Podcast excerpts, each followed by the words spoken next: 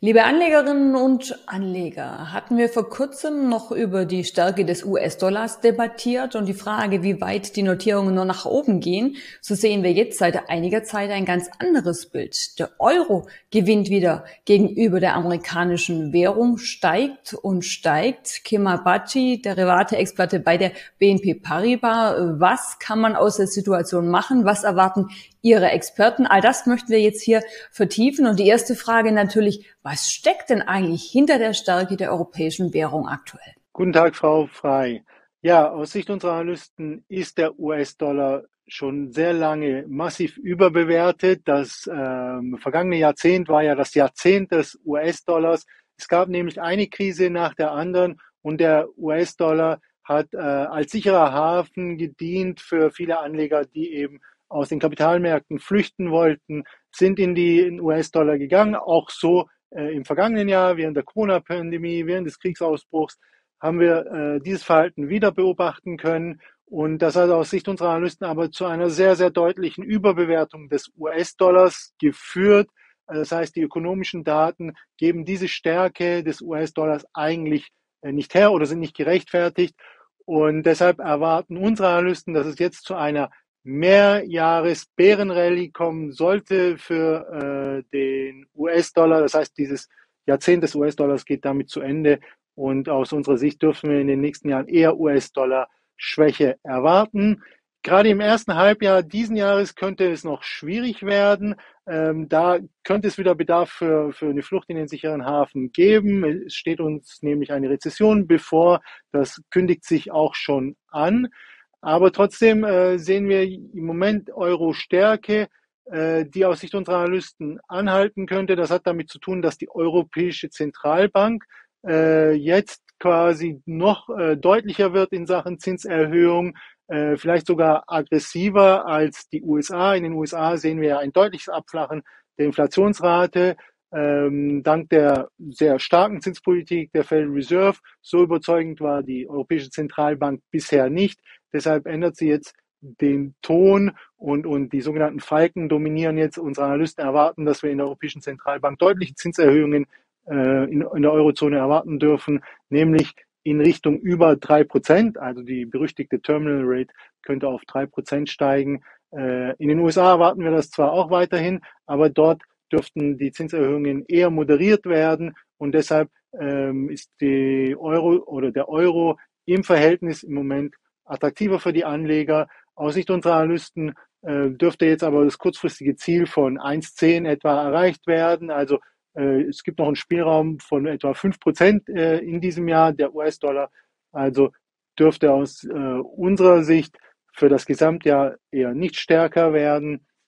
Allerdings, wer sich ökonomisch den fairen Wert betrachtet, da müsste der Euro schon bei deutlich über 1,30 liegen. Das ist natürlich kurzfristig nicht zu erwarten, aber so wären quasi die ökonomischen Fakten eher äh, zu verstehen. Also spricht vieles für die Stärke des Euros. Ihre Experten erwarten, dass die Aufwärtsbewegung anhält. Ähm, und die große Frage ist, wie können Anleger mit der Situation umgehen? Jetzt gibt es so viele Hebel- und Anlageprodukte, die spannend sein können. Was genau empfiehlt sich denn für die Stärke des Euros, wenn wir davon ausgehen, dass die äh, Theorie eintrifft, dass also der Euro gegenüber dem Dollar auch in den nächsten Monaten weiter zulegt? Was könnten Anleger sich dann ins Depot legen? Ja, Genau, bei der Anlage wird es äh, bei Wechselkursen eher äh, etwas schwieriger als bei, bei klassischen Aktien und Indizes, weil wir hier, wir hier immer ein Wechselkursverhältnis zwischen zwei Währungen haben. Das heißt, wenn wir ähm, in eine Währung investieren, dann müssen wir immer quasi eine Währung long gehen, also die gekauft wird, und die andere short gehen. Diese, dieser Teil wird dann verkauft. Beim Euro-Dollar-Wechselkursverhältnis ist es marktüblich, dass der Euro immer vorne steht.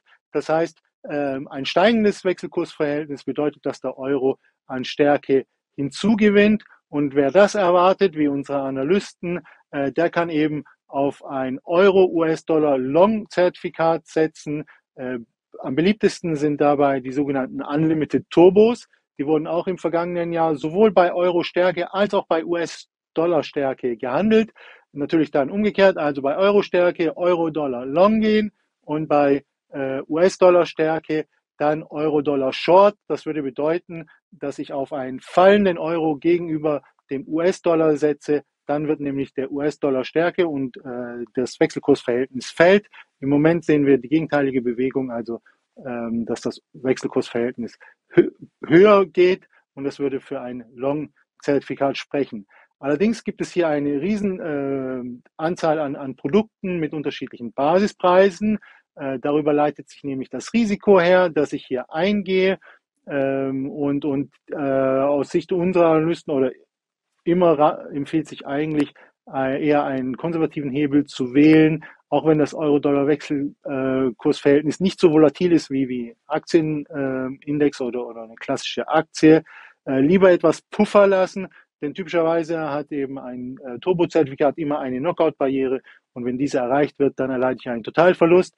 Das heißt, wenn ich hier einen Euro-Dollar äh, Long nehme, dann vielleicht äh, irgendwo einen Basispreis bei deutlich unter Parität, bei 0,9 oder so, habe ich immer noch einen Hebel von 5, würde bedeuten, äh, wenn der Euro um 1% gegenüber dem US-Dollar aufwertet, dann würde äh, mein Zertifikat eben um 5% aufwerten, funktioniert auch in die entgegengesetzte Richtung, fällt äh, der Euro gegenüber dem Dollar um 1%, dann erleide ich einen Verlust von äh, 5%. Also ein Hebel 5 ist eigentlich auch schon äh, recht dynamisch. Natürlich werden im Markt auch sehr hohe Hebel gehandelt, deutlich im zweistelligen Bereich, aber das bietet sich wirklich nur für einen sehr kurzfristigen Anlagehorizont und nur für sehr, sehr erfahrene Anleger an. Jetzt bin ich natürlich neugierig. Ähm, Ihre Analysten sind sehr optimistisch, was den Euro betrifft. Ähm, Ihre Anleger offensichtlich auch. Was genau kaufen Sie denn aktuell für Produkte? Haben Sie einen ähm, Hebel von ungefähr fünf oder gehen Sie mehr ins Risiko? Wie agieren denn die Anleger beim Euro? Ja, also ähm,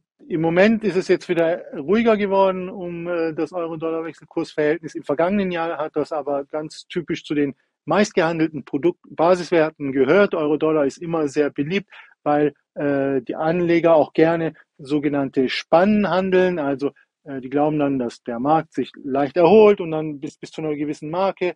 Und, und das lässt sich über ähm, das Wechselkursverhältnis recht gut äh, machen. Wir haben ja auch sehr geringe äh, Spreads. Tatsächlich werden bevorzugt höhere Hebel gehandelt. Im vergangenen Jahr haben wir sehr hohe Nachfrage wieder bei den Turbos gesehen eher auf, äh, auf die Shortscheine, also Anleger, die auf einen stärkeren US-Dollar gesetzt haben.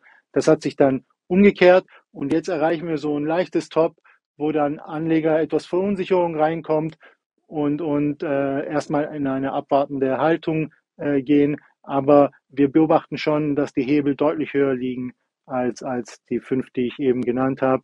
Ähm, und wie gesagt, damit erhöht man aber das Risiko eben dramatisch. Genau, Chancen ja, aber Risiken steigen eben auch an. Aber äh, nochmal so ganz klar, ist die Tendenz aktuell so ein bisschen abwarten oder haben wir schon einen leichten Optimismus? Also unterstreichen Ihre Anleger das, was die Analysten erwarten oder was ähm, ist jetzt gerade in diesen Tagen so zu beobachten? Es geht ja spannend weiter mit den Sitzungen von FED und EZB. Und wir haben es ja gerade schon gehabt, die Zinsen sind letztendlich eben ähm, auch für die Bewegung äh, verantwortlich. Sollte die EZB stärker die Zinsen erhöhen, als das die FED macht, dann spricht es für den Euro drum. Ganz aktuell, wie sind die Positionen der Anleger? Gibt es ähm, in diesen Tagen so einen Trend? Äh, ja, wir haben jetzt in der Vergangenheit beobachtet, dass wir eher long waren im Euro-Dollar.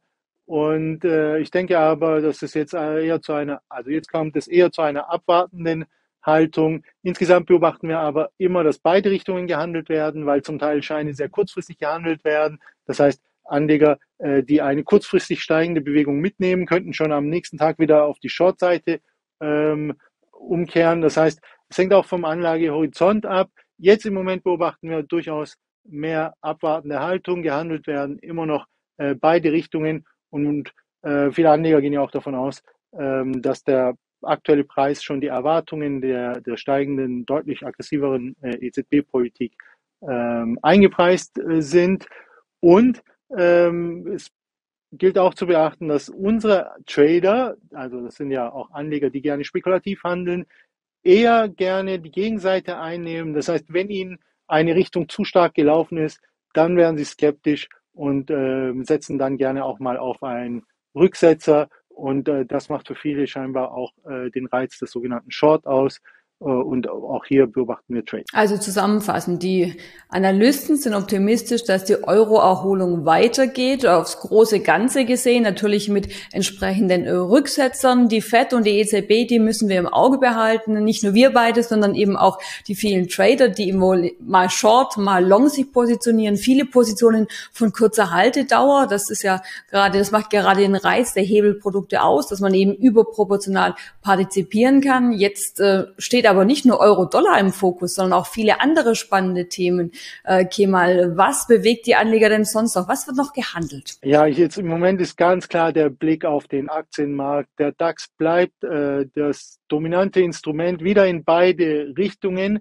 Äh, wir sehen unter den meistgehandelten aber, dass die Shorts zunehmen. Hier eben wieder Skepsis der Marktteilnehmer, die sagen, Mensch, jetzt hatten wir so eine schöne Rallye, aber äh, aus ihrer Sicht äh, geben, geben das vielleicht äh, die Fundamentaldaten gar nicht her und deswegen äh, gehen sie auch gern mal auf die andere Seite, um Rücksetzer zu erwarten. Es ist nämlich gar keine schlechte Zeit, äh, jetzt Rücksetzer zu erwarten. Unsere Analysten glauben nämlich auch, dass wir in diesem Jahr eher neue Tiefs sehen werden. Das äh, lässt sich aus der aktuellen Situation äh, gar nicht äh, vermuten. Aber äh, wir haben jetzt eben Risiken am Horizont. Die Rezession kommt und damit äh, aus Sicht unserer Analysten eben auch Gewinnkorrekturen seitens der Unternehmen und dann muss die Bewertungsfrage neu gestellt werden. Auch wenn wir jetzt im Moment äh, moderatere Bewertungen hatten zuletzt, äh, würde bei einer deutlichen, bei einem deutlichen Gewinnrückgang der Unternehmen eben äh, die Kursgewinnverhältnisse wieder steigen und dann könnte es zu einem neuen Abverkauf kommen.